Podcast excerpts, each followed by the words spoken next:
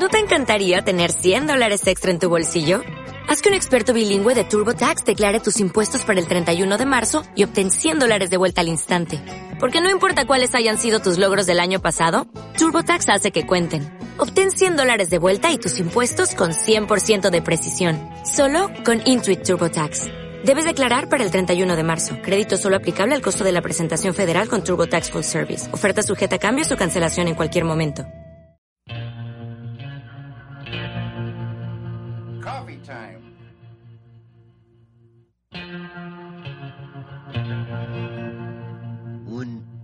Podcast sobre Twin Peaks y la obra de David Lynch.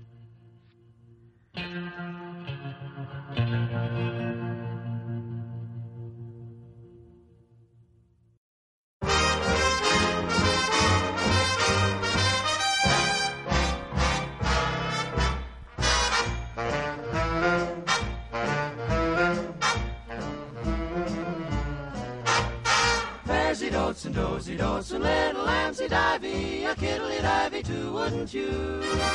Yes, Mersey dotes and dozy dotes and little lambsy divey, a kiddly divey too, wouldn't you? If the words sound queer and funny to your ear, a little bit jumbled and jivey, sing Mersey dotes and dozy dotes and little lambsy divey. Oh, Mersey dotes and dozy dotes and little lambsy divey, a kiddly divey too, wouldn't you? A kiddly divey too, wouldn't you? Bienvenidos a este episodio número 10 de Coffee Time, este podcast dedicado a Twin Peaks y la obra de David Lynch. Podcast que hacemos con Facu y Pato, aquí Paul quienes habla. ¿Cómo están amigos? ¿Qué tal, Paul? ¿Qué tal? ¿Cómo andan? ¿Cómo arrancaron el año? ¿Con calor? Eh, con calor, igual es como que es anacrónico el podcast, ¿no? Quizás la gente lo escucha en, en invierno y dicen qué suerte tienen calor. Yo arranqué viendo, reviendo por cuarta o quinta vez en mi vida las, las temporadas 1 y 2 de Twin Peaks. Tengo una memoria, es tan privilegiada mi memoria que no me acuerdo de nada. Entonces cada vez que lo vuelvo a ver es como que vuelvo a descubrir cosas que ya las vi cuatro veces. Te. Igual, claro, tal cual. La O sea próxima que la veas, Laura no va a morir. La puede ver de atrás para adelante, ¿no? También arranqué viendo eh, Dark, que me recomendó acá Facu, porque me había llevado una desilusión con Stranger Things. Este, me indigné sobre el final de la segunda temporada y bueno, tuve que remontar con algo. Gracias, porque la verdad que Tiene algunas cositas, ¿viste? De Twin Peaks, algunos ahí Tiene homenajes. unas medios- atmósferas. Sí, sí. Había también un comentario que en una parte está el, el- el mosaico Dark, del cuadro de Dark, sí. sí, sí, sí. Ahí está el mosaico del cuadro de Laura y después vimos en, en el convenience store. Hay una parte donde hay como un homenaje ahí le, le dedicaron el tapiz de papel ese. Ah, mirá vos, un un homenaje explícito. Sí, sí. Mirá qué bueno. Bueno, hoy teníamos pensado hacer un- una recapitulación justamente de las temporadas 1 y, y 2 de Twin Peaks, o hasta cierto momento de la 2 elegimos, este, hasta el episodio número 9 de la temporada 2, y justamente discutíamos por qué habíamos elegido hasta ahí. Y hay un porqué. Claro, porque dicen, ¿por qué hacen hasta la 9 de la 2? ¿Por qué no hacen la 1 y la 2 o la 1 y después la 2? Bueno, porque en realidad claramente el hilo argumental que da origen a la serie, que es la muerte de Laura Palmer, termina, o sea, se conoce quién mata a Laura Palmer en ese capítulo. Entonces es como un buen comienzo final. Y después, bueno, empiezan otros hilos que son más fideitos que hilos, pero... Ah, También hay una aplicación más coloquial que la última parte que queda más falopa, ¿no? Entonces vamos con lo importante. Se desmadra todo a partir de ahí, vamos a decir. Y se vuelve medio telenovelesco, pero igual ya hablaré en el próximo capítulo. A mí me gusta esa parte de la temporada. Pero tiene su. Nadie te dice que no, que no te puede gustar. Aparte, hay cosas muy valiosas para el canon Twin Peaks en esa segunda temporada, o en esa segunda parte de la segunda temporada. Pero admitamos que cuando la veíamos, sin saber que iba a haber una tercera, sin saber que existía Firewalk With Me, era como, ¿qué? ¿Cómo destrozaron esta serie con estos personajes del ojete? Pero bueno, por eso esta separación me pareció bien propuesta acá por, por la junta consultiva del podcast y quedó, quedó bien. Sí.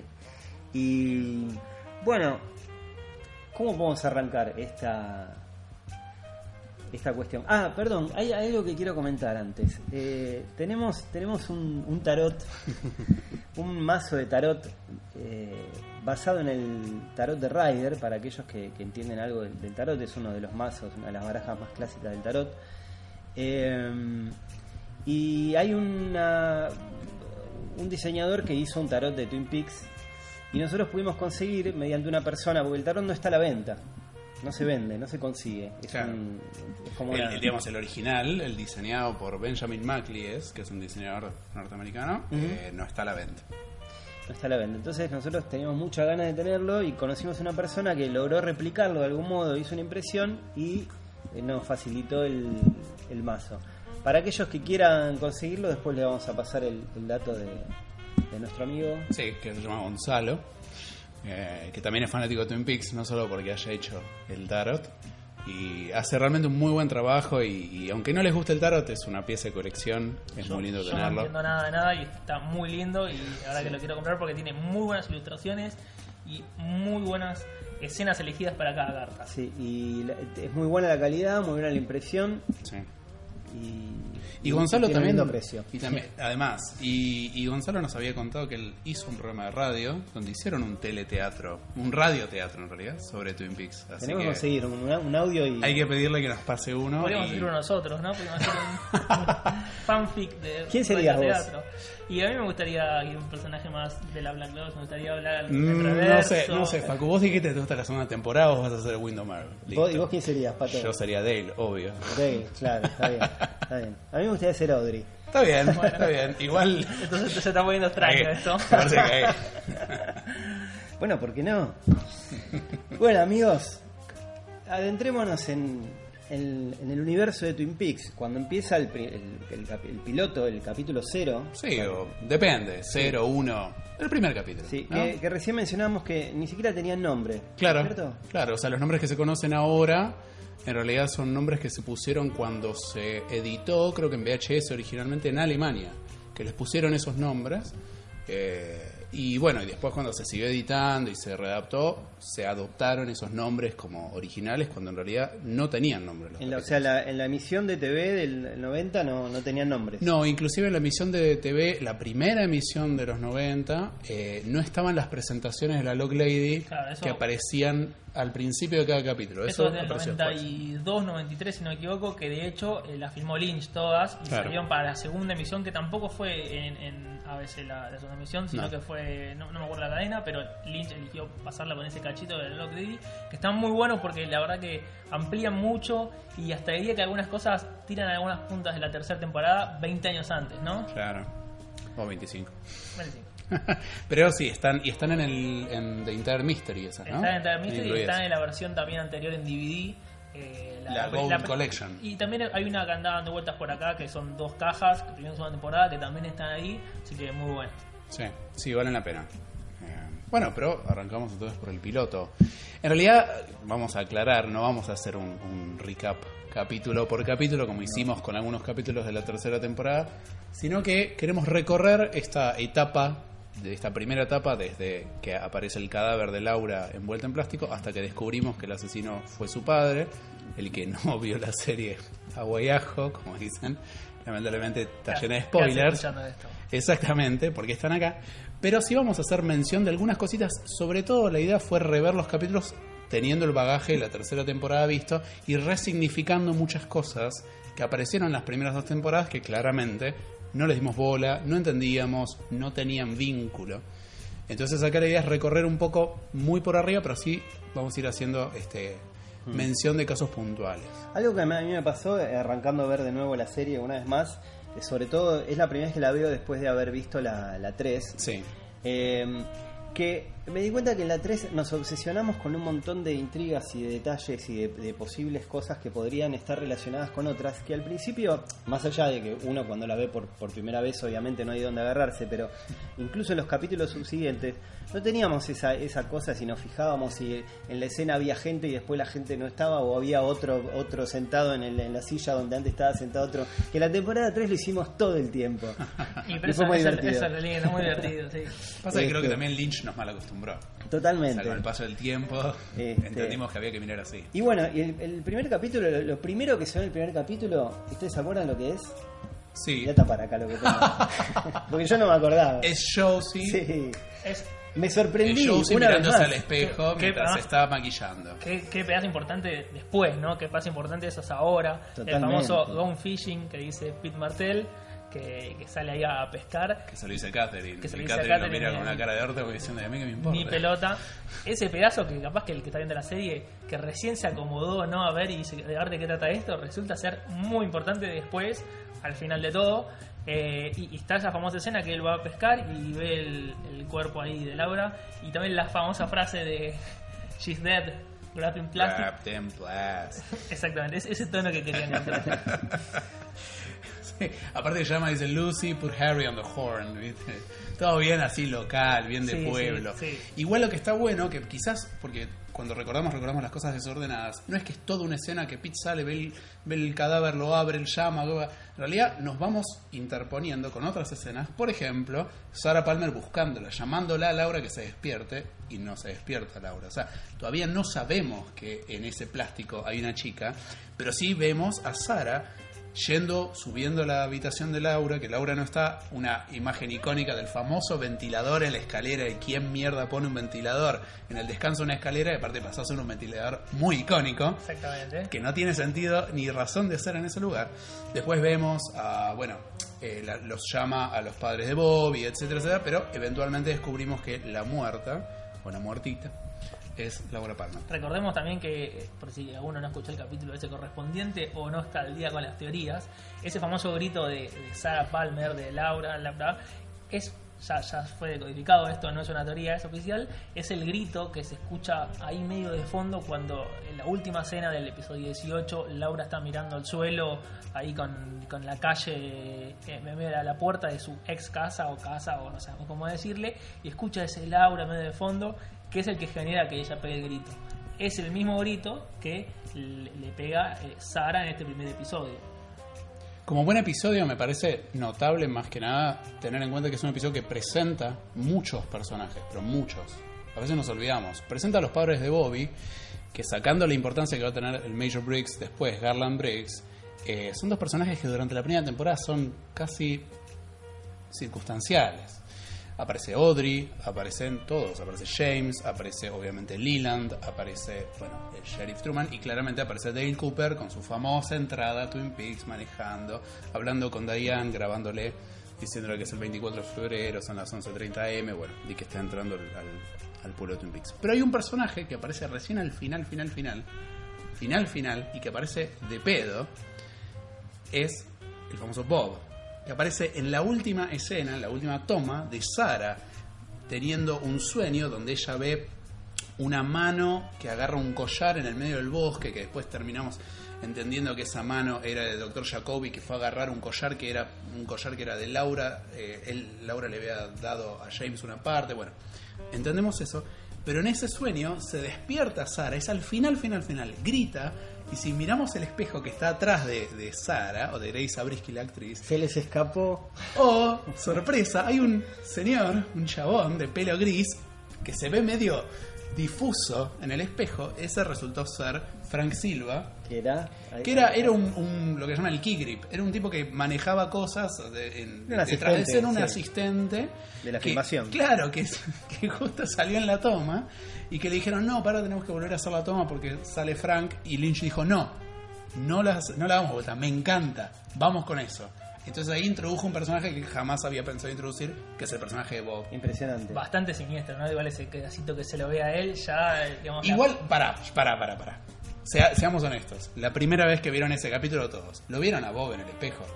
Yo No. debo decir que ya, ya sabía No, lo ya que había sabía. sucedido, entonces Pero no- yo admito que cuando lo vi, no lo nada, vi a Bob en para el nada, Es espejo. que no lo ves, no porque no, No. no. no, tenés que mirarlo, si no, no lo ves. Tenés que buscarlo, porque aparte está borroso, es un, es un espejo que está Sí. ahí de costar. Ahora, eh, antes, antes de pasar al, al capítulo 2, eh, eh, mencionemos esto de, del... del- el- hay dos pilotos, digamos, diferentes. Ah, sí. Porque en uno, en uno no está esa escena. En el piloto internacional no está esa Exactamente. escena. ¿Cómo, cómo es esto del piloto internacional y el piloto nacional? Básicamente yo creo que lo primero que habría que decir es que el primer piloto se hizo mucho antes de que se continuara a filmar la, la primera temporada. Se hizo como se hacen todos los pilotos, a ver si gusta o no, a ver si gusta a los, pro- a los ejecutivos de la cadena. Entonces se hizo ese piloto de Twin Peaks, el nacional, como le dicen acá, no sé de qué nación. eh, Piloto nacional. Ori- original. Perdón, pero si el otro es el internacional, este por oposición es el nacional, nacional. claro. Bueno, Clarísimo. en- entonces, como ese piloto costó tanto también, la idea fue, bueno, si esto no gusta, le metemos un final ahí medio tirado en los pelos y la vendemos en Europa. Y también se iba a vender en Europa. La idea era, de cualquier manera, agarramos este final, lo metemos. Este piloto internacional está en, en Entire Mystery, en la caja esa que salió hace unos años, y termina como medio acotado todo, ¿no? Llega un punto que, si no me equivoco, es el minuto 1, 40 y pico, ya bastante largo, y ahí meten todo acotado en 10 minutitos, aparece Bob ahí como, carne y hueso, ¿no? Aparece el tipo que hace monstruo, así te dice, bueno, está ahí abajo de- del hospital, porque supuestamente Bob está en el hospital buscando Mike también. almas en pena. Mike estaba en el sótano, viste, Con las velas. con las velas. Tiraba los pelos, pero Bueno. termina todo. Hacemos pim, pim, pim, y... que- Pero, que- ojo, perdón que perdón la interrupción porque hay frases célebres de Bob que salen de ese piloto internacional. como cual. La de podés creer que estoy loco, pero voy a volver a matar. Esa sale de ese piloto internacional. Otra, catch you with my death bag. Ah, sí, o la- sea, también sale del piloto internacional. O sea, son frases que después no aparecieron en la serie, pero sí aparecen en el piloto internacional. También vemos a Bob hablando así, eso es lo que me gusta, ¿no? Viene ahí como, como hijo de vecino, él como va casi es papá, ¿no? Vos tomándose un cafecito, Y esa, esa la ropa. Eh, hablando un poco, retomando con el piloto nacional, que ahora ya quedó el nombre, justo me, estaba fijando, porque esto es información en vivo, hay 57 personajes que se presentan en el piloto nacional, es un montón, muchos extras, pero casi todos los personajes principales y todo el universo se presenta ahí en Todo. un minuto y perdón, una Todo, hora todo. y pico, y a- así medio que uno se logra meter en el ambiente, ¿no? Y además no solo personajes, sino casi todos los lugares, ¿no? Todos los lugares típicos de Twin Peaks, o la gran mayoría, eh, bueno, el Double Air, el Roadhouse, la escuela, todo lo que luego termina siendo importante, meten todo en ese piloto. Por eso costó tanto y por eso también tardó tanto en hacerse, que fue casi un mes de filmación. Tal cual, tal cual. O sea, lo, lo que también queremos como recalcar con, con nuestro programa es recordar ciertas cosas tan icónicas de Twin Peaks, cómo fueron apareciendo a lo largo de la serie. Y lo que dice Facu es cierto, todos aparecen, casi todos aparecen en, la primera- en el primer capítulo. Shelly, Leo, Norma, Ed, Nadine, todos aparecen, aunque sea un minutito, aparecen en el primer capítulo.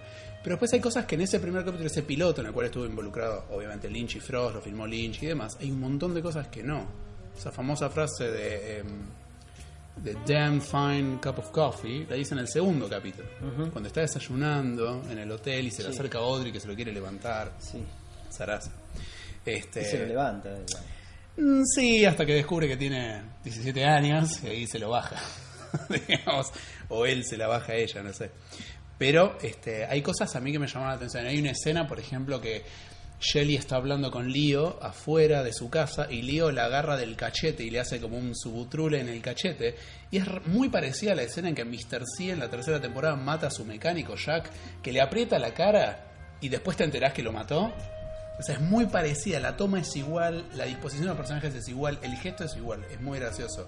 Descubrimos la existencia de lo que después van a ser los Bookhouse Boys y ese llamado secreto que tenían que se rascaban la ceja, ¿no? Acá dije, lo- acá bueno, lo ¿qué les hacemos pica? Acá lo hacemos, ¿viste? Porque en realidad tenemos sudor. Aparece Julie Cruz, también el primero faltó Aparece mencionar. Julie Aparece Cruz. el Roadhouse, que ahora no tenía como un ambiente más, más de, eh, ¿cómo decirlo?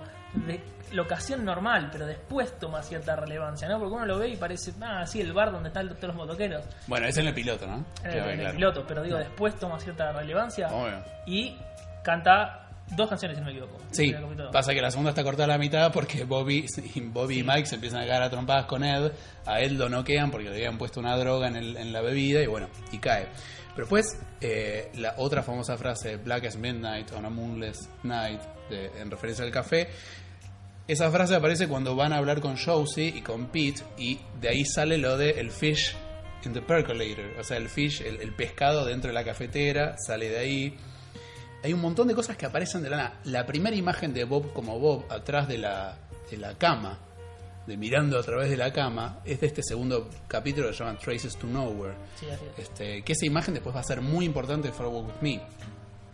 Eh, el famoso Audrey's Dance, con su música, aparece en este capítulo. Ella bailando en la oficina de su papá, que entra Ben y le dice, por favor, saca esa música de mierda. A, a mí lo que me gusta de, de esto es que ella escucha el Audrey's Dance en, la- en el episodio, ¿no? Que esto habíamos hablado, que usualmente, si bien se escuchan los temas en dos o tres oportunidades, eh, ella escucha, eh, pone en, en la vitrola ahí de- del Double R el Audrey's Dance y después, recordemos, en la tercera temporada, ella también sabe que el Audrey's Dance es el Audrey's Dance. Es el ella, Yo es la canción de ella. No, no sé si sabremos alguna vez qué pasa con eso, pero no es un dato menor, no me parece un dato menor. Bueno, pero es algo que hemos mencionado en otros momentos, en otros podcasts nuestros, donde decimos que muchas veces la música que nosotros creemos que es incidental, en realidad es música que están escuchando en la escena y tiene sentido. Exactamente. Y claro. Después acá, hacia el final de este segundo capítulo, aparece la Log Lady. Aparece realmente la Log Lady. O sea, habla la Log Lady por primera vez. Que le dice, un día mi tronco va a tener algo que decir al respecto. este, y le dice, y Dale le dice, ¿qué? Pregúntale. Y, y se le queda mirándole y le dice, ah, me parecía. Como que le dice, sos un pelotudo. Y termina. Y el capítulo termina ahí. Pero, o sea, seguimos incorporando cosas. En el tercer capítulo, que es el de Zen or the Skill to be Killed, se llamó así, o no, o, o the, the Skill to Catch a Killer. O sea, Zen o la capacidad o la habilidad de atrapar a un asesino. Así que está basado el título No. en el libro de Piercing. Claro. Esta es la- este es el capítulo donde vemos la Red Room por primera vez. Exactamente. El famoso sueño de Cooper. Exactamente. Este, como, el- como le conocen, el Cooper Rings, el capítulo que a mí lo que me hace mucha gracia es ver en el backstage viendo a Lynch en, en YouTube, en ese video en 240, viendo este capítulo para mostrarle a, Está, a con, Laura. Me- está me con- claro, está con Sherry Lynn Fenn, no, con Sherry Lee y con, y con, Lee, con Kyle MacLachlan. claro, se está mostrando la Laura escena. Cooper y le muestran un pedacito de este capítulo en 240 en, En video. YouTube pedorro. Me, me encanta El eso. chavo puso youtube.com Cooper Dream. Aparte ese capítulo, es el típico que vos y aparece y se ve muy mal ese video. De este, de este. Es, es justo ahí, es hacia el final. Hay que que es hacia el final. Y en este capítulo aparece también gente que va a ser muy importante. Jeffrey Horn aparece acá. Y entra al igual que entra en la tercera temporada, morfando. Entra con los sándwiches, o sea, irrumpe en la cena familiar de Ben con, con Johnny y con Audrey y con la esposa, con dos sándwiches que trajo de Francia, unas baguettes y le da a comer y se van. Aparece el One Eye Jacks, que va a ser importante, muy importante. Aparece la famosa toma del, del, del Grey Northern desde afuera, que es exactamente la misma toma que usa en la tercera temporada, o sea, no la volvió a filmar, es la misma imagen. Eso me di cuenta también porque ya no está más igual, entonces tuve que Claro. Eso ta- tardé en dar cuenta y digo, ah, claro, qué vivo. Ahí Exactamente. aparece la frase That time you like is coming. En el sueño. Aparece en el sueño. Aparece el poema eh, the Darkness o Future Claro, Past. Porque el sueño en sí, el sueño tiene muchísimas partes que son muy importantes, pero ojo porque antes del sueño hay cosas también muy divertidas. La famosa escena de el Tibet, de Dale tirando piedras a, una botella a ver si le pegan, mencionando nombres. Aparece nuevamente el Audrey's Dance posta, pero ahora es posta posta, que es en el Double R, que ese sí es un Audrey's Dance muy lindo. Aparece Albert Rosenfield, que entra así acá, ya puteando a todo el mundo. ¿Cómo cambió el personaje de Albert, no? Eh, de- Desde esos primeros capítulos hasta, Sí. hasta lo- la última vez que lo vimos. Yo creo que eh, se, se hizo mucho más ácido, pero más querible. Porque en la temporada 1 y 2 es más violento. Es violento, va, Sí, quiere cagar más a todo el mundo, no importa. Pero bueno, sí, se hizo más grande. Un poco lo que pasó con Ben Horn también. ¿no? Más De- sabio. Sí. Después hay, hay un par de cosas que quiero detallar. Cuando Leland está eh, llorando, que está poniendo música y está como empezando a volverse loco en la casa, en un momento agarra el retrato de Laura y se pone a llorar y lo rompe. Y es una escena muy similar a Sara barra Judy o quien sea de la tercera temporada rompiendo el retrato con la botella de vino. Es muy parecida.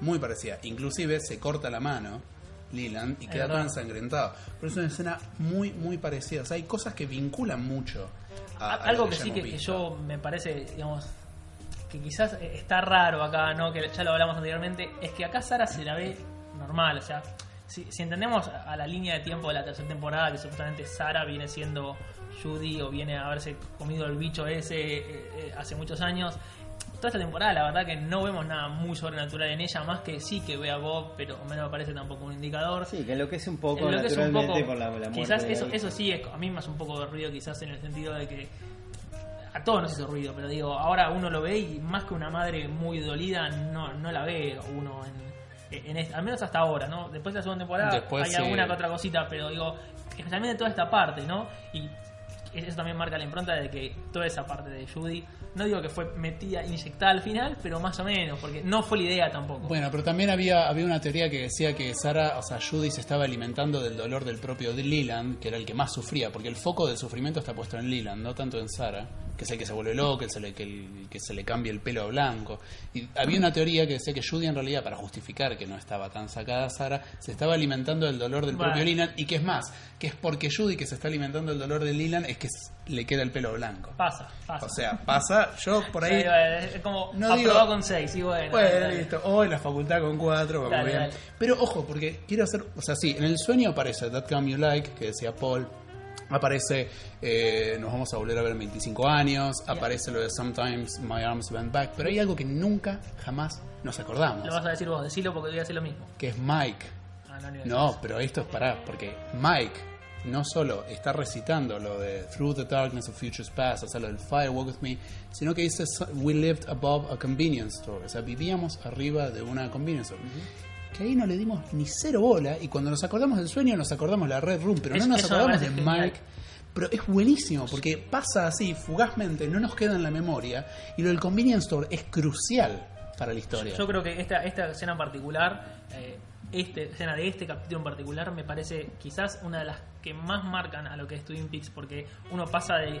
Sí, de una serie de policial medio rara, con alguna cosita que sea sobrenatural, como puede ser, no sé, los expedientes, sé que cualquier cosa, pero quizás esta escena, este sueño que se va todo un poco de carajo y que de repente te, da también un- un- una idea de que, che, ¿qué- ¿qué está pasando en esta serie? Me parece que este sueño particularmente también marca también lo que es Twin Peaks y algo que yo que también que quería decir que también dejamos pasar de largo, pero ahora decís, epa, es que ese Cooper que se lo ve viejo, en teoría, esa escena está pasando en la misma línea de tiempo más o menos de la tercera temporada, porque es un Cooper viejo que, que pasó el tiempo, entendemos, ¿no? Una lógica de 25 años, ponele. Eh, yo creo que envejeció un poco mejor el, el original. Envejeció mejor ese está medio raro, pero digo, eso también es importante. Y, y como decías vos, uno está viendo ahí y viendo la serie y ya viene diciendo, che, ¿qué onda con esto? Y de repente Number One Convenience Store y la dejas pasar, porque tampoco te pones a analizar todo. Pero después, qué importante que, se torne. La rejas pasar. Y otra cosa que yo mencioné, ah, porque muchas de las cosas que, que estamos diciendo acá, yo estoy haciendo en Twitter para los que me siguen, una guía de cosas. Hay muchas cosas que no estamos mencionando en el podcast, pero hay muchas que pueden buscar en Twitter para recordar. Y una cosa que a mí me llamó la atención es que la ropa de Cooper 25 años después es distinta a la ropa de Cooper en The Return. Está vestido de otra manera. Tiene otra ropa. Pero bueno, no importa. Bueno, habría, habría que hablar con Florencia Martín a ver qué pasó con ahí. ¿no? Florencia Pero, Martín. Pero Florencia Martín no era vestuario. Bueno, Igual habría que hablar con Florencia Martín. Obviamente. A mí lo que me gusta al final de ese capítulo, que él se despierta, ahí medio haciendo, el- marcando la canción, con el pelo levantado, Sí. y dice, ya sé que mató a la Palmer. Y ahí uno dice, apa, termi- termina Terminó la serie acá. Me gusta también, seguramente recordarán el capítulo de Los Simpson de quién mató al señor Burns, que tiene el sueño, eh, el jefe Gorgory, cuando se despierta se levanta igual, con el pelo levantado por el gel, cantando, y igual, y de hecho el productor de Los Simpson menciona que nadie le, le- él, él eligió que le aparezca con el pelito así como, como Cooper y nadie le dio bola a su, a su detalle.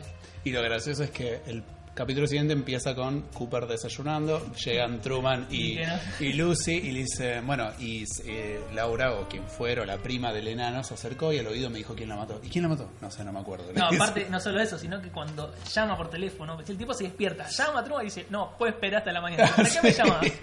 y encima puedo esperar hasta la mañana. Me olvidé a la Después se mañana. olvidó. Bueno, eso- eso no- no. Ahora es bueno porque se acordó todo menos quién mató a Laura Palmer. Es, pero genial. Ahí hubo una mano negra en el, en el guion, me parece. Pero bueno, después cosas icónicas obviamente van pasando.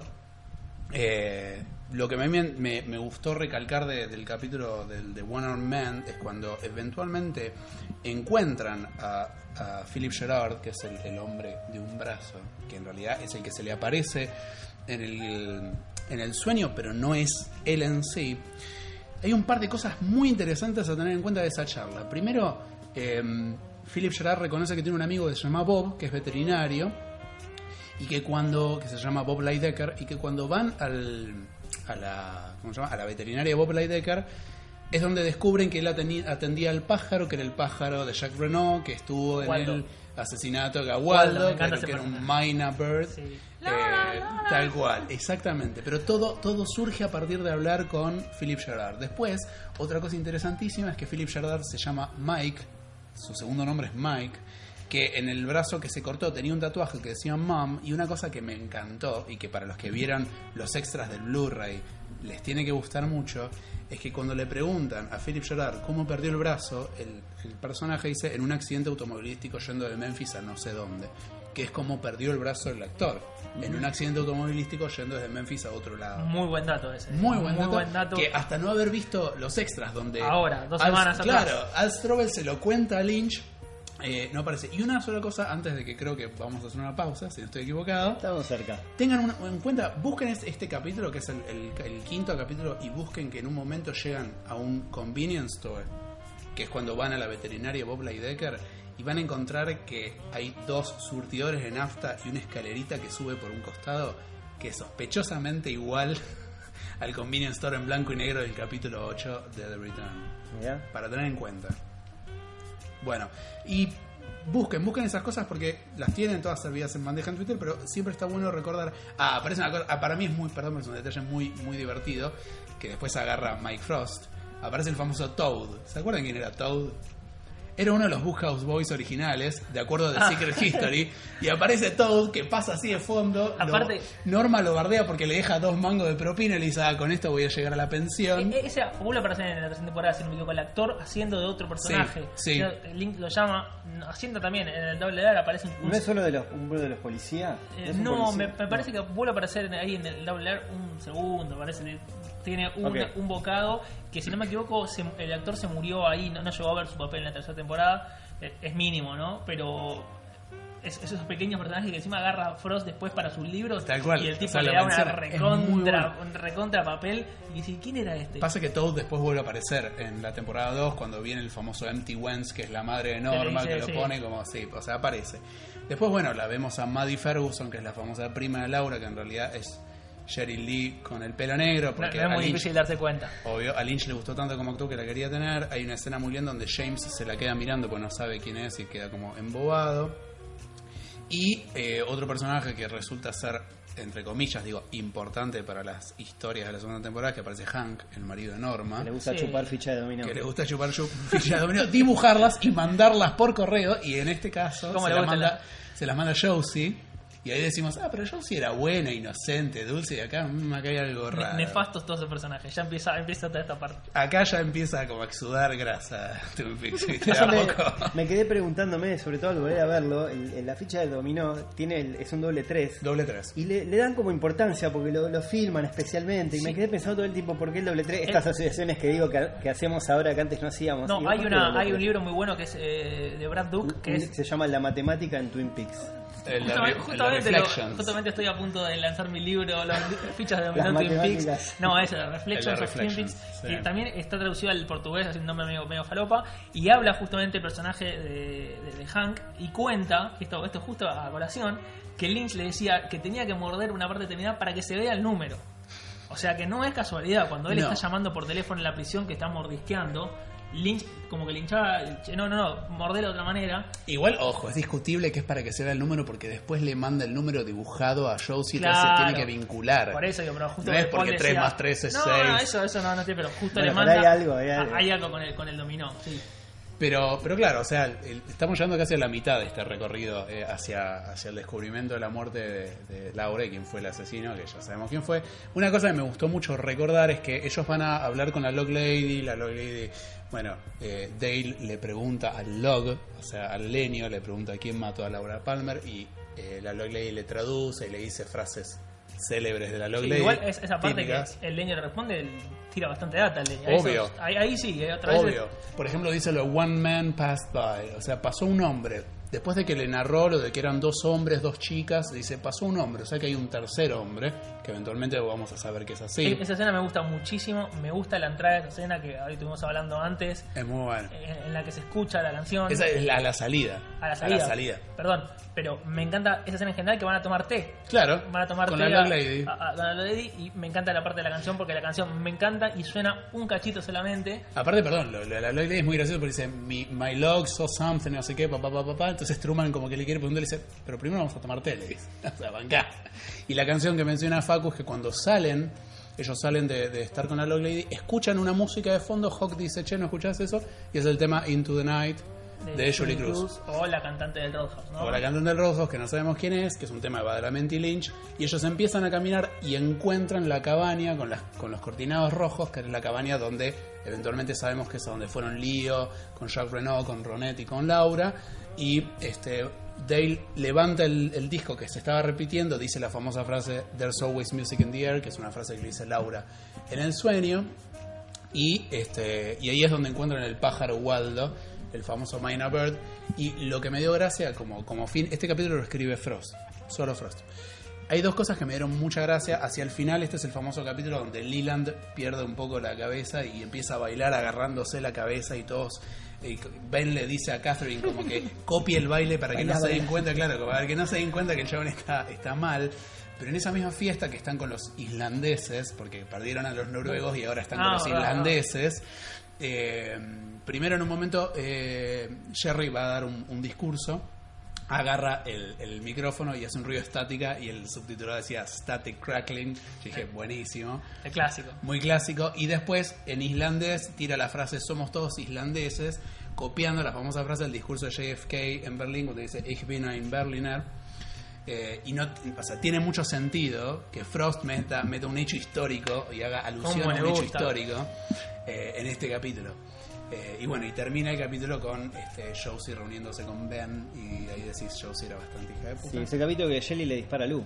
Es A- el famoso capítulo donde Shelly le dispara a Lío y es donde empieza la debacle Lío que queda pelotudo. Eh, Este, y perdón, cómo termina, porque termina con una imagen que es Dale volviendo a su habitación de hotel, saca el arma porque sabe que hay alguien en la habitación y la que está en la habitación en bolas es Audrey Horn que le dice por favor no me eches. Un buen momento para ir a escuchar música de este capítulo, justamente cuando eh, eh, Leland se. Esta escena que decís vos que se, se vuelve. Sí. Se, se- se empieza o se termina de volver loco, no sé, o promedia su Continu- locura. contanos, Su por su camino hacia la locura. Eh, suena un tema a la Glenn Miller que, bueno, acá lo, lo tenemos en el, en el Twin Peaks Archive, que se llama Great Northern Big Band. Sí. Y es un clásico del estilo. Muy Sí. divertido, así que nos vamos a bailar un rato escuchando esta música.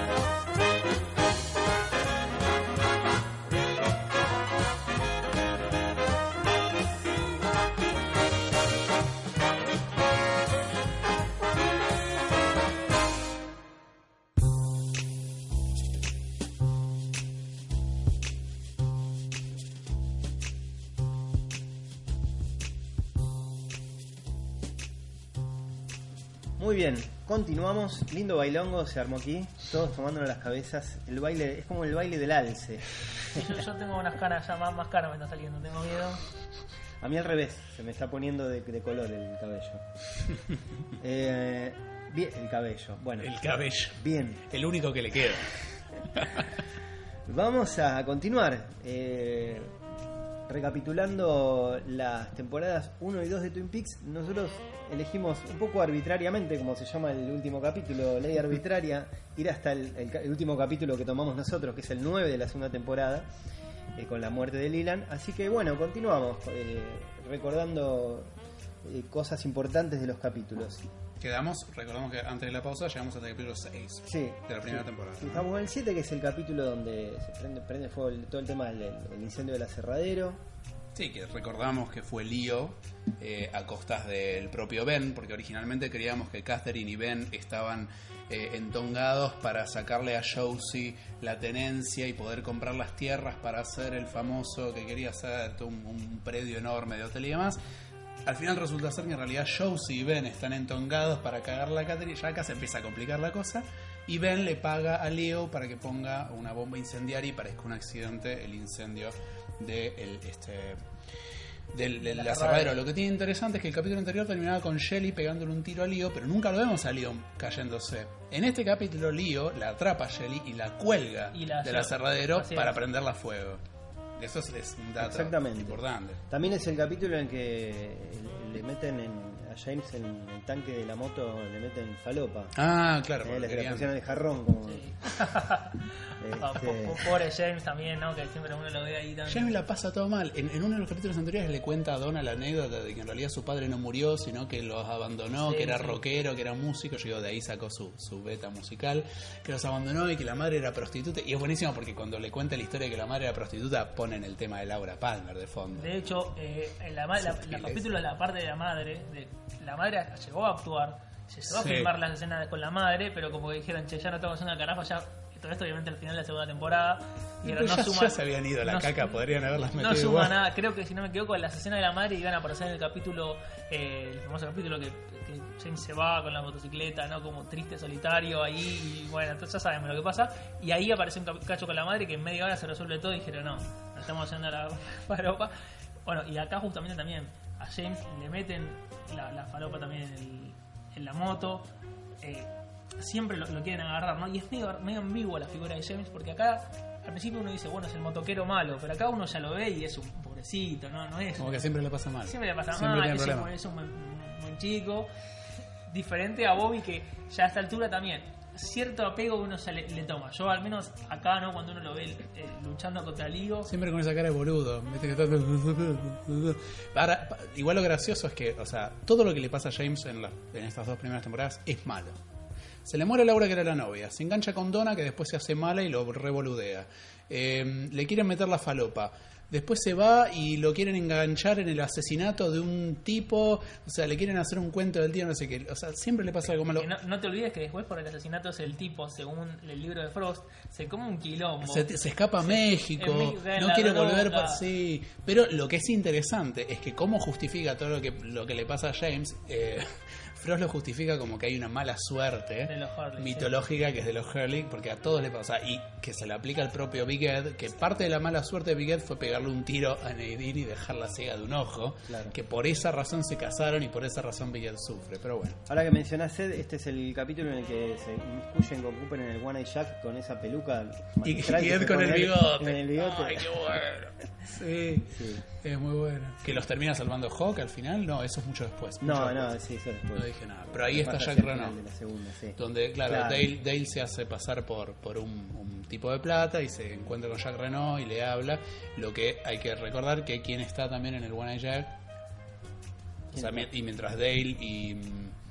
Dale y Big Ed están ahí, ¿quién está? Ah, está Audrey. Claro. Claro.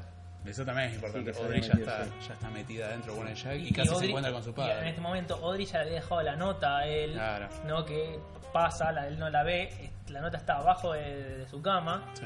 ¿Y qué pasa? Al final de este capítulo también termina la temporada, si no me equivoco. Estamos No, en- falta No, estamos en- más. En, el Claro. 6, perdón. Que en el, en el octavo, que sería el último, ¿qué, qué recordás? El octavo, y bueno, es el capítulo donde Nadine se quita la vida.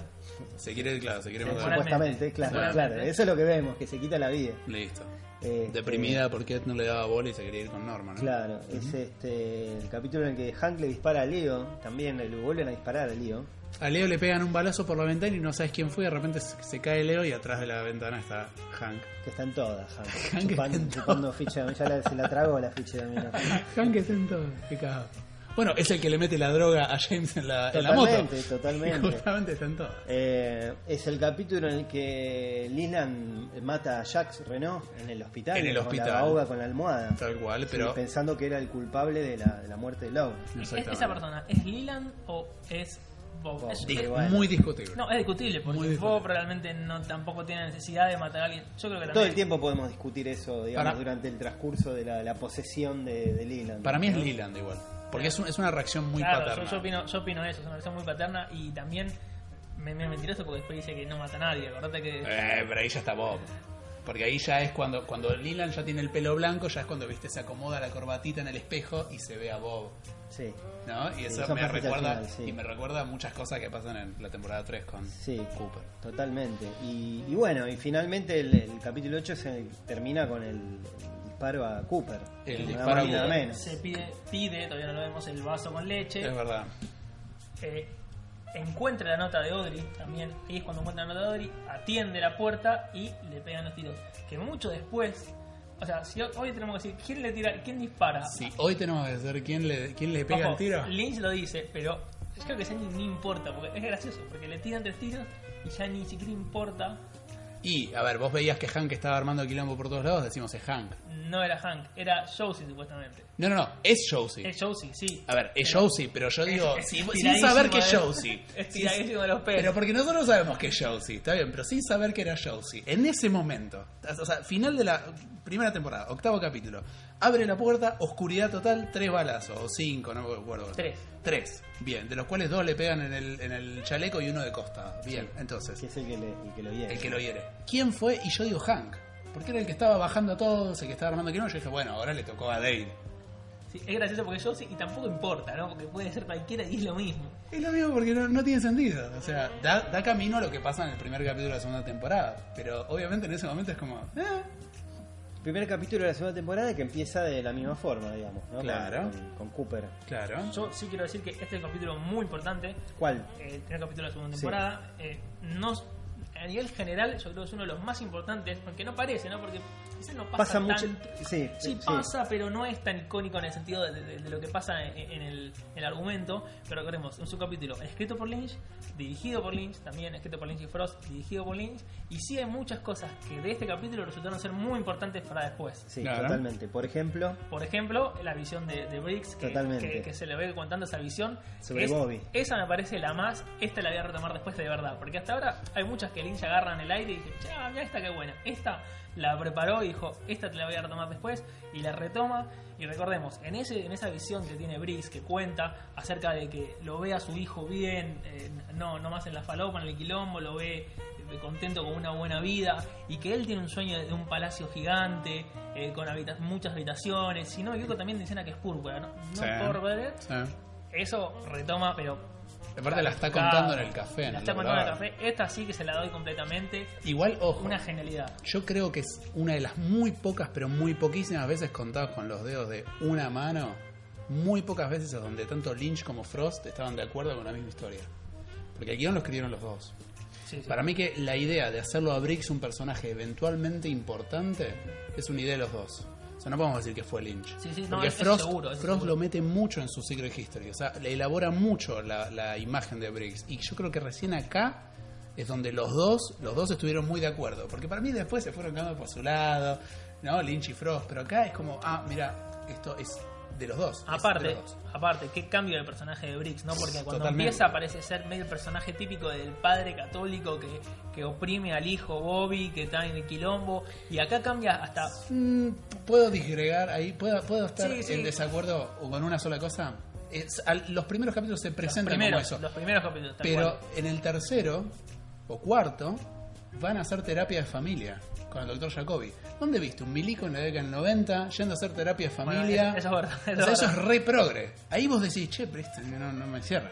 Pero yo creo que un poco es una mentira, ¿no? Que te da esa idea de típico militar, ¿no? Claro, claro, muy claro. típico también de la telenovela yankee, pero cambia. Y acá, bueno, ya con la visión, este, ver esta escena, ¿no? Y, y recordarla con el, en el capítulo de, de Cher de, de la tercera temporada es maravilloso porque está perfecto y muy bueno. Por eso digo que este capítulo es muy importante. No Sí. solo eso, sino que recordemos también qué es lo que pasa al principio del capítulo. Sí, sí, al principio del capítulo. Se despierta Cooper, ¿no? Con lo- los tres tiros que tiene, dos que le pegan el chaleco. Viene el, el, El viejito. el viejito, El famoso que, que viejito. le trae la leche, que encima le, le firma. Todo. Es- eso es muy Lynch. Eso es muy Lynch porque el tipo está tirado en el Es suelo, una escena que dura como tres minutos del viejo haciendo nada. Aparte lo que me causa gracia es, es cómo cambia también el, el ritmo, porque uno antes viene ¿no? toda esa cosa de telenovela de uy, le pegan tres tiros, ¿quién es? Uy, quilombo. Eh, y ahora viene, el tipo está con tres tiros, viene el viejo y dice, ¿me puedes firmar? Sí. Y dice, ¿cuánto es? Así como nada, y esto te, te concentra totalmente y aparece el gigante. Sí. Aparece el gigante que se le aparece a... ¿Es la primera vez que aparece Sí. acá? es la primera vez que Es aparece. primera vez. Es la primera vez que Parece aparece. que sí. Es la primera vez. y bueno toma importan- importancia en la, en la mitología ¿no? ni hablar de lo, de lo que significó después pero también se ve que en un momento cuando desaparece que se convierte ¿no? como una Bola bola, dorada. dorada. muy particular y que nos recuerda a nuestra querida Acá, Laura está- acá están las famosas tres frases del gigante, Los ¿no? búhos. La, The owls are not what they seem. Después dice There is a man in a smiling bag. Después dice Without fingers he points. Son las tres frases. Cuidado, No, eh, eh, sin drogas, sin, Richard, eh, Richard y Linda estoy adelantado Eso sin falta. narcóticos, le dice, sin. eh, no me acuerdo. Sí, Without chemicals. Without- Without, chemicals, chemicals, ahí está. he points. He Y, points. y al Cuatro final treinta. dice, ah, me olvidé de una cosa más. Le dice al final. Búsquenla, pero no me la acuerdo. Nu- nunca puede decirle gigante ¿no? nunca puede decir bien che, No. vas a pasar los 430 millas y te vas a convertir no siempre tiene Aparte, que es así. buenísimo porque lo mira y le dice, You're in need of some medical assistance. O sea, necesitas asistencia Claro. médica. Y, No y- Cooper dice, sí. bueno. no, lo, lo último que le dice es que hay una pista dentro de la casa de Leo que revise la casa de Leo Ah, sí. There's a clue in Leo's house. Es verdad. Bien, buenísimo. Y bueno, hay un detallecito que aparece Lina en este primer capítulo con el pelo blanco, de pronto. Qué momento. Le apareció el pelo blanco. Se levantó a la mañana con el pelo blanco. ¿Y qué canta? Porque canta algo, ¿no? Y No es como que canta, canta, eh, ¿cómo se llama? Sí, que mencionamos antes. Melcy Dots. Sí. Sí, sí, sí. Que es un gran momento. me gusta Por mucho- primera vez lo canta. Por primera vez. Me sí, gusta mucho de esta, esta escena que es excelente, que una de quizás de mis escenas favoritas, si tengo que admitirlo. Eh, está Audrey, recordemos que todavía está en el One Jacks, está atrapada. Eh, él, Cooper había encontrado la nota de Audrey, pero en el medio le pegan los tiros, se olvidó, le quedó bajo la cama, ni pelota. Audrey eh, está en, la, eh, ahí en su, en, su cama en en el One Jacks y empieza a rezar por Cooper, que le dice la famosa, por favor, eh, gente, si, si me está escuchando, por favor, por favor. Y suena de fondo también el, el tema de Badalamenti, el Audrey's Prayer, que después fue medio resucitado en la tercera temporada también, que me parece genial. Me, me encanta esa, porque me parece escena muy buena. Y yo siempre digo, se nota mucho cuando está Lynch en el medio y cuando están los otros directores, excepto muy pocas ocasiones. Se nota mucho cuando Lynch está dirigiendo, especialmente ni hablar por eso que dijimos de que estaba Cooper tirado tres minutos ahí, ¿no? Y, y no pasa nada. Igual ese viejito después termina siendo importante al final, Pero también Lynch. ¿no? Cuando, También cuando- Lynch. que también cuando aparece el gigante. Viste que el gigante y el viejo aparecen juntos siempre, Claro. ¿no? Claro, sí, sí. Es más, ¿no será que el viejo es una representación del, del mismo gigante? Pues están vestidos iguales, Sí, sí, casi yo, que yo creo que viene por ahí, pero nunca, Ajá, nunca, nunca, la, nunca la pensaron esta, Nunca la ¿eh? sabremos. ¿Qué momento? Este, es, el, es el siguiente capítulo donde va mm, eh, Major Briggs va a avisar a Cooper y con, con el Cooper Cooper Cooper Cooper Sí, Cooper que, Era- que ahí le cuenta, Cooper. claro, ahí le cuenta que labura en el Listening Post Alpha, que es eh, un- una digamos, estación de escucha a transmisiones en el espacio, donde supuestamente están monitoreando las transmisiones de los aliens, y dice que hasta ahora no había habido nada, solo números random, números random, y que la noche anterior, que es más o menos cuando le pegan los tiros a Cooper, había, aparecieron Cooper, Cooper, Cooper, y después abajo, The Owls are not what they seem. Entonces por eso va Major Briggs a hablar con él. Sí. Aparte, eh, eso después me, también me tirado los pelos. Primero agarraban en el espacio, pero después dice, no, agarraban en el bosque las señales. Bueno, está bien, está bien, pasa. Eh, y después Bueno, y después Frost te los mezcla las dos. Sí, en el libro todo te dice son las dos sí, cosas. El bosque, todo, pasa todo, ya está. Mi libro no, ya lo compraron, ya lo están leyendo. No, bueno, y acá sucede algo eh, remarcable, inolvidable y pongámosle todos los adjetivos que Sí, querramos. señor, dígalo, dígalo porque yo opino lo mismo. ¿Qué? Ya sé lo que va a decir. no sé si es lo que- Dígalo, no dígalo. Sé. James, James con, El capi- la escena más importante. Pará que lo con diga. Maddie, con Maddie y con Donna se ponen a cantar eh, Just You and I. temazo, gran escena, que aparte se ve que a Lynch le gustó, porque después lo volvió a meter. Vamos de vuelta. Vamos de vuelta. Dos veces. Le, le- un bis. Me encanta esa escena. Se- ahí sí como que empieza a tenerse medio bizarro todo, digamos, hay que decirlo también, pero Es el principio del fin. A- Aparte, cabe aclarar que es un tema que James Marshall y Badalamenti escribieron en el momento, ahí. sí. más lo banco. James tenía la viola ahí. La idea, la idea era hacer algo tipo Only You. Claro. Only You. Tal cual, Le salió. Just que bueno, uno se puede imaginar que vino por ese Es lado. casi la misma progresión de acordes, es casi lo mismo todo, el mismo sonido de viola, todo, ¿no? Y dijeron, quiero algo así. Y Lynch lo filmó en una toma, le encantó. Con las otras dos cantando, que encima es el mismo audio que usa después en la temporada 3 cuando canta en el Roadhouse Sí. con dos viscas can- mirando hacia la nada cantando los Esa- coritos. Nunca supimos quién eran. No quiero Y saber otra tampoco. cosa importante de este capítulo 9 que estamos, Sí, que es el o- dos de la segunda el temporada. dos de la segunda temporada, que Sí, aparece sería. la señora Tremont por primera vez. Sí, sí. Aparece la señora Tremont que le van a llevar, recordemos, eh, Donna, Meals on Wheels. Donna eh, su planta, Laura, ya fallecida, en su camino de Milson Wills, y aparece la señora Tremont, aparece este pibito que es el hijo de Lynch, ¿no? Eh, que supuestamente es el nieto de la señora que- Tremont. que está ahí con, con su, con su choclito jugando. Es igual a Lynch, es un mini Lynch. sí, Es un mini David. Lynch. Es un, gordo- un mini gordito Lynch. Porque es medio redondito. Y aparece también un gran personaje que es el querido Harold. Es el personaje favorito de Paul. Sí, sí. Eh, ¿Harold aparece acá o aparece en el capítulo 3? No, aparece por primera vez acá. Creo que le abre la puerta así Le abre y así, no, aparece, le, no, le, no le da pelota, pero bueno, ya, ya se lo presenta. Le dice, déjalo afuera, le dice, déjalo la bandeja afuera. Me gusta el actor, pero no me gusta el personaje. Pobre, pero bueno, sí. es personal. De, de paso, le- le- les quiero preguntar algo que les había comentado antes. Eh, no sé si tiene que ver o no, pero me, me- me interesa. ¿Cuál es para ustedes el mejor actor o actriz de todo Twin Peaks? De, de- de todo. Incluida tercera temporada, Fargo With Me, todo. Eh, de la 1 y la 2, vamos a decir. Ah, ok, ok. ¿Actor o personaje? Actor. Como actor. ¿Mejor o peor? O actriz. Ah, mejor. Mejor. mejor. Y yo creo que puede ser.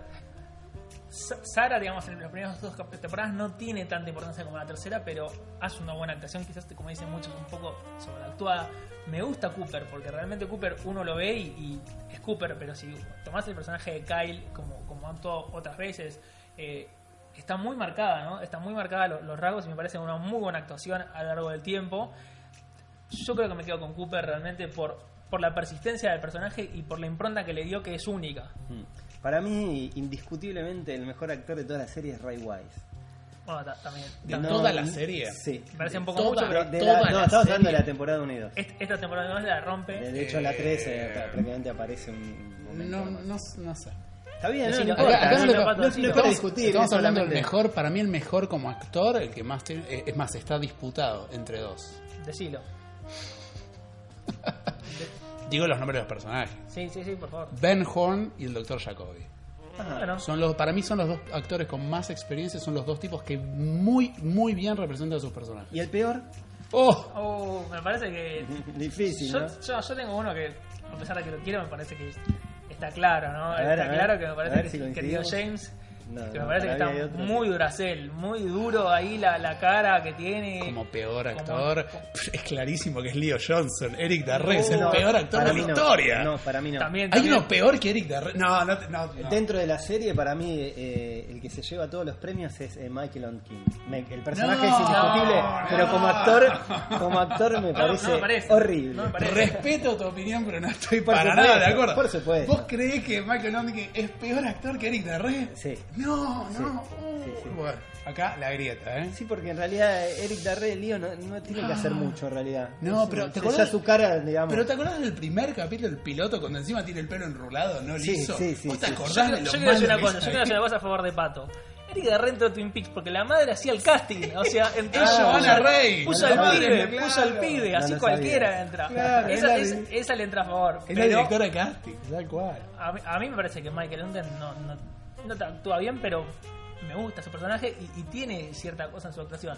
Sí, Eric Darré, me, si acordás, me había olvidado, no lo había pensado, pero Es que lo bloqueamos de tampoco tiene que hacer mucho. Igual, ojo, han habido malos personajes, malos actores.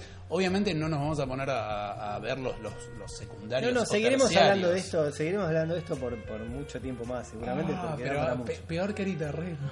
Pero bueno, no po- encuentro. po- podríamos continuar con nuestra programación este, Dale, dale. habitual y, y, recordar, bueno, estamos ahí recordando cosas, no sé, que van pasando. Por ahí nos quedan algunos capítulos hasta el 9. Sí, pero, cosas así importantes, importantes. Gerard, eh, eh, Philippe Gerard cuando se droga en el baño y, y- y ve el dibujo de, de, de Bobby, ahí eh, eh, salta esta cosa de Without Chemical Points. Claro. ¿no? Eso es El mismo baño con el que encuentran las páginas de Laura en la tercera temporada, recordemos, ahí los mismos cubículos, supuestamente. Ajá, de la comisaría. Sí. Cabe destacar que eh, en esta en esta seguidilla Dale y Truman van a buscar a la señora Trimon y resulta ser otra. Sí, O sea, eso la pasa casa. un poco más adelante, pero sí. Pero sí. va en vínculo con Sí. Harold, no Harold, porque se empieza a armar tu historia entre Donna y Harold, que vos mencionaste el diario de Laura Palmer. Empieza a haber un quilombo con las páginas del diario que faltan. Empieza a haber un quilombo con el diario original, porque en realidad el que encuentran en la casa de Laura es el que ella, el no el secreto, era el común, pero encuentran una llave con cocaína, cerraza, cerraza, que resulta ser la llave de la, de la caja de seguridad del, ¿sí? ¿Te acordás de la caja de seguridad? Sí. Del banco, bueno, etcétera, pero encuentran el diario secreto, y el diario secreto, ¿quién lo tenía? Lo tenía Harold. Harold. O sea, Laura se lo había dado y eso lo vamos a ver después en Fire Walk With Me cuando se lo da. Sí. Eso, bueno, es- eso está bastante enquilombado. Incluso siguiéndolo bien, es como que hay un par de partes ahí entre lo que pasa después, que Está bien. lo de Annie. Pero bueno, eh, eh, acá ya era complicado. La- el- en el capítulo 4 de la segunda temporada está la confesión de Leland cuando le interrogan.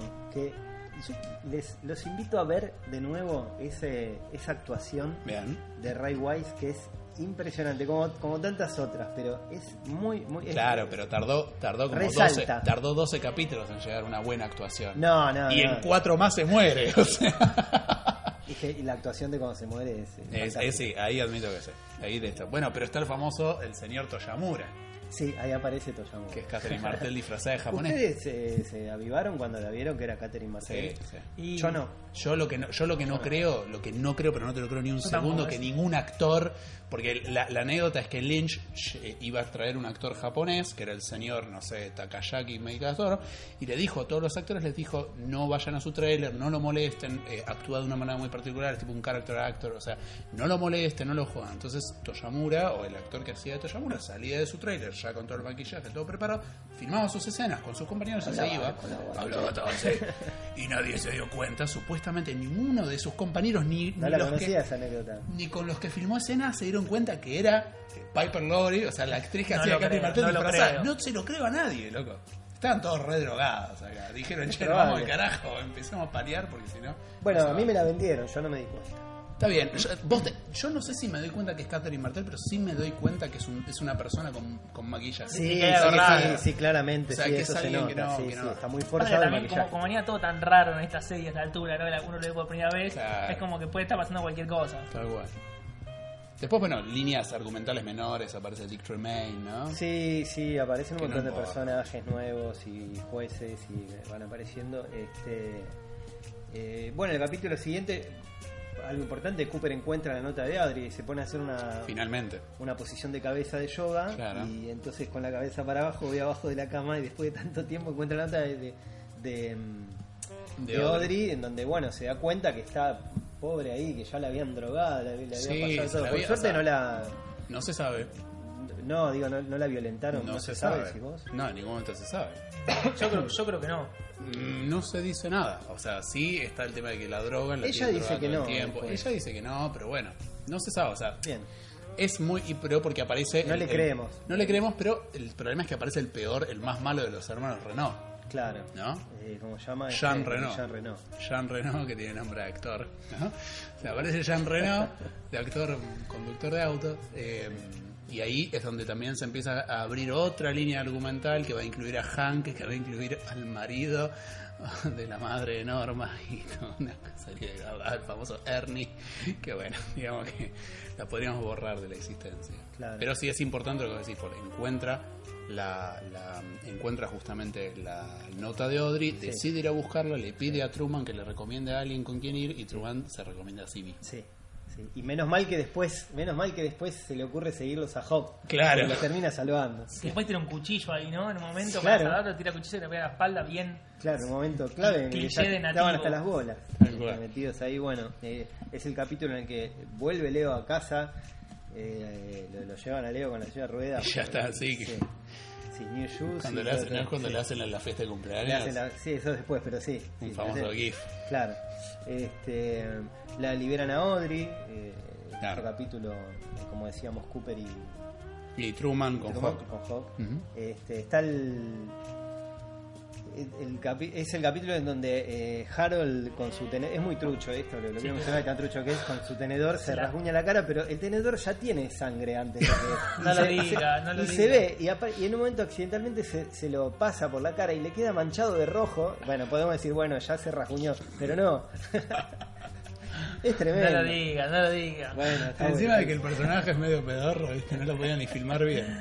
Acá es donde Donna le saca el, el famoso diario Muy y, mal, Harold, y, eh. Harold, y Harold por eso se termina suicidando. ¿Por qué se suicida Harold? Y porque es un alma solitaria. Sí, Porque cual. él creía que había encontrado un alma que lo acompañara, que era Donna, y en A- realidad a mí, Donna solo quería conseguir el Fuera de diario. joda, me gusta la escena en la que Donna cuenta cuando, o- cuando está con unos chicos que se besa, que, o cuando se enamora, una cosa así, que suena Falling, que Falling suena poco en, en la serie. Que es el tema de la el tema de la, de la introducción, introducción, ¿no? Y, y Donna cuenta que, que se enamora, que... Porque Donna un poco como que, cae también, ¿no? Le, gusta el tema de Harold, termina cayendo, bueno, en, robarle el diario, pero como que un poco le dolió.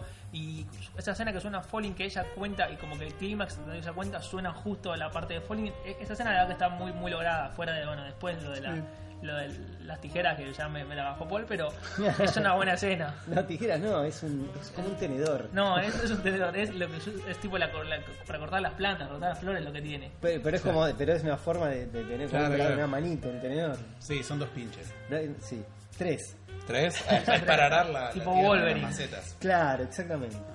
Eh, bueno, Harold se cuelga en el capítulo 7 cuando Pobre, Harold se sí. cuelga. Muy bueno el tema de Harold también, de, de Badalamenti, me Sí. encanta, temazo.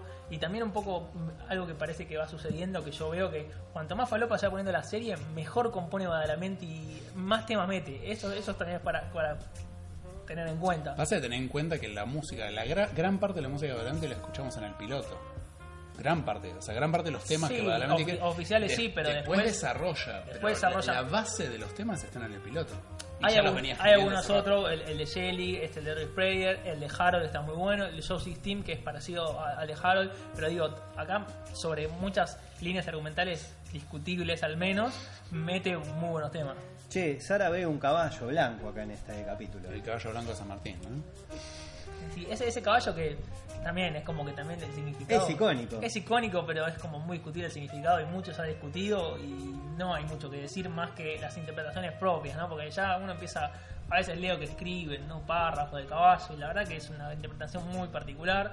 Eh, si no me equivoco, acá es donde aparece por primera vez el caballo, ¿no? Sí. Sí.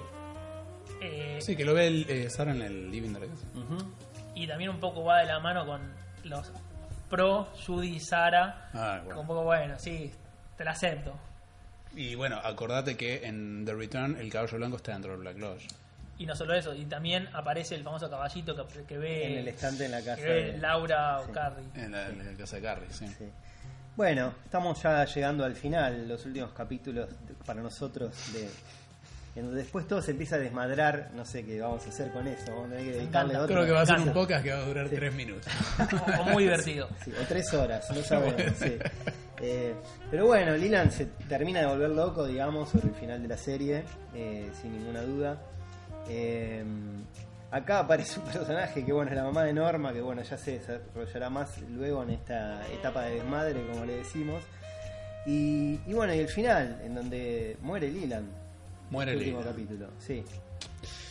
Es un capítulo místico, empieza con, con, eh, digamos, es bien linchiano. Sí, sí, bien linchano. ¿Lo dirige Lynch Lo, este? lo dirige Lynch, sí. Sí. lo dirige Lynch. Es el famoso capítulo de This is Happening Again, si no me equivoco. Exactamente. Gran capítulo para mí, ese incluye la mejor escena de toda la serie y casi te digo inclusión de la tercera temporada, lo tengo que procesar, que es la famosa escena cuando están en el Roadhouse, que está, eh, está eh, Harry, está la Lock Lady, está Cooper, están Es sentados que es ahí. una, una reunión de Es un- elenco. Es, una reunión de elenco, está sonando The World Spins, Sí. tema Sí. que después escuchamos de nuevo. Y llega. Está también Bobby, está James, si no me equivoco, Está Ben Horn. está Ben Horn, Está Donna. hablando con, con James. Y esa, primero suena Rocking Back Inside My Heart de, de Julie Cruz y es como que están todos ahí muy, muy jocosos. Y el mismo momento ¿no? que, que se ve que, que está mm, eh, Leland en el, eh, con, con Maddie ¿no? en la casa, empieza a sonar The World Spins pasan como las dos cosas al mismo tiempo, empiezan a llorar, Donna como que empieza a ponerse mal, Bobby empieza a ponerse mal y aparece la clásica frase de It's happening again. Que le dice el gigante. Que le dice O el sea, gigante. Cabe aclarar que desaparece Julie Cruz. Viene el viejo. Y le dice- I'm so sorry. Le dice a Dale. Desaparece Julie Cruz. Aparece el gigante. Le dice It is happening again. Y Dale se queda como diciendo Entendí. Lo que estaba pasando es que Bob volvió a matar porque como lo dijo en el piloto internacional, o que, ojo, porque lo que aparece en el piloto internacional aparece en el sueño de Dale también, que dice, You might think I'm insane, but I will kill again. O sea, podés creer que estoy loco, pero voy a volver a matar. Eso es lo que vuelve a pasar. Que es Leland, Bob, matando a Maddie. Aparte la mata de una manera muy violenta, o sea, es muy violento. Y para la década del 90 fue, un- con una, fue muy violento ese, ese asesinato. Entonces ese es el It is happening again. Gran escena. A mí me Gran encanta esa escena, escena. gran capítulo y obviamente dirigido por Lynch porque no podía hacer de otra manera por el conjunto de directores que venían ahí medio, medio ese- esa variedad de directores. Se nota mucho los capítulos que dirige Lynch y esto es muy típico, el caballo, eh, todas esas cuestiones de, de tiempo, simplemente de ritmo, ¿no? Que pasan en ese- esa última escena. Bueno, la escena, lento. misma, la escena misma de la muerte de Leland, ¿no? Sí. bajo, es- bajo la lluvia del, del, Del rociador antifuego, sí. que, digamos, eh, puede ser un poco tirada de los pelos si uno la piensa, porque eh, le da un dramatismo, sería muy diferente si no estuviese cayendo agua. Obviamente no puede estar lloviendo porque es adentro, Claro. pero eh, No, pero es muy es, es todo, porque aparte es eh, el Leland dándose cuenta, o sea, y confesando algo que, es- que claramente él no hizo. O sea, es una, es una situación muy emotiva. Dale claramente lo sostiene como que está, el que está sosteniendo una víctima, no a un, a un culpable de un crimen. Sí. O sea, es, es- es otra postura, es, es una escena muy buena y así termina el capítulo. Sí, y si les parece para, para cerrar, no sé si quieren decir algo más o, o después también, No. pero está, está, está justamente esto que le dice Dale Cooper cuando lo- lo- se está muriendo Leland, le dice, Leland, ha llegado el momento de que busques el camino. Tu alma te ha puesto cara a cara con una luz clara y ahora vas a experimentarla en su realidad donde todas las cosas son como el vacío y el cielo sin nubes y el intelecto desnudo y limpio es como un vacío transparente sin circunferencia ni centro. Leland, en este momento, conócete a ti mismo y permanece en ese estado. Busca la luz, Leland, encuentra la luz. Y Higan dice, la veo, le dice ahí ya en lo último suspiro, entra en la luz, Leland, entra en la luz y le sigue diciendo, entra en la luz. Es una especie como de, es como, como un cura, es como un monje zen. Yo lo, lo veo Sí, muy claro. Frost, esa, esa última frase lo veo muy Frost. Sí, sí, sí, tiene, No tiene un aire frostiano. No, no, tiene un aire lo veo muy Frost, esa cosa zen que le gusta, esa cosa media, media rebuscada, pero me, me gusta, me encanta. Y también la muy buena Fro- actuación. Pasa que Frost es más de los discursos. Frost Sí, es un sí. tipo de escribir discursos. Donde el no personaje hace. Claro, si el personaje da un discurso, lo escribió Frost. Eso es clarísimo. Muy bien. Es Bueno, un gran final. Bueno, gran final. así hemos llegado al final de este episodio número Encontramos- 10. encontramos Hemos la llegado, luz, hemos llegado a la la luz. Episodio 10. 10 que es un número... Es, Es el número de la completion. Bueno, igual Número seguimos completion. nosotros, seguimos, no nos quedamos acá. Bueno, vamos a despedir como siempre con música. ¿Qué vamos a escuchar? Vamos a escuchar eh, uno de los temas que quedaron afuera de Johnny Jewel. Recordemos el parte compositor de la tercer, del soundtrack de la tercera temporada. Me dijeron que está haciendo un soundtrack, este, soundtrack paralelo. Eh, no, está, está alargando como las sesiones de todo lo que quedó afuera. Pero de- alguien está armando. Ah, sí, sí, hay una cuenta de Twitter muy conocida, un, un servidor. Eh, estoy armando un- una, una vieja idea de que quizás muchos conocerán de, de Ras un héroe. vos lo querés hacer antes de que lo haga. dale. No, no lo va a hacer, me parece. Claro. Es un, un tipo que hace mucho tiempo tuvo una página de, Twin Peaks en el que armó realmente, compiló todo. Tiene un podcast actualmente. No, no, no. No, Ah, no, no. Tiene- compiló toda la, la música de, de Twin Peaks de la primera y segunda temporada, sacó obviamente cada cosa que sonaba, que no había tampoco mucha música que nos fuera dada a la mente, eh, y hizo un gran soundtrack que es, eh, su, su página es Twin Peaks Soundtrack Design. Esta tercera temporada no lo hizo y ya hay unas recopilaciones y de ahí fui, estoy, estoy armando a poquito y llegué más o menos a 110 temas que sonaron en toda la serie, hay de todo. ¿Esto está incluido o no? Esto se está incluyendo. ¿Qué pasa? John Jubel está este mes lanzando todas las sesiones de Twin Peaks, de las, de las grabaciones de Twin Peaks junto con Chromatics y junto con Desire, esas, esas, esas grabaciones que hicieron, que suenan también en, en su disco, que es Windswept. Esto particularmente es Windswept, el tema original, en una especie de demo con Rhodes y con el, el saxo ese que suena de fondo. Va a alargar más, así que estamos esperando. Por ahí alguno tiraba la idea o tiraba la chance a ver si realmente grabaron con Julie Cruz, porque él contó que ensayaron un montón de World Spins, que al final usaron el tema original de grabado para, para el disco de Floating into the Night. Pasa Algún- que si Julie al- Cruz cantó tan mal, él no va a ser tan bueno, hijo de puta de lanzarlo. Ojalá que sí, pero ojalá que sí porque lo queremos escuchar. Mientras tanto sigo armando ese soundtrack. Por ahora creo que si no me equivoco hay 5 discos, son 109, 110 Wow. temas. Así que esperemos largarlo pronto. Mientras tanto una, una pequeña muestra que es Windswept, eh, el demo original.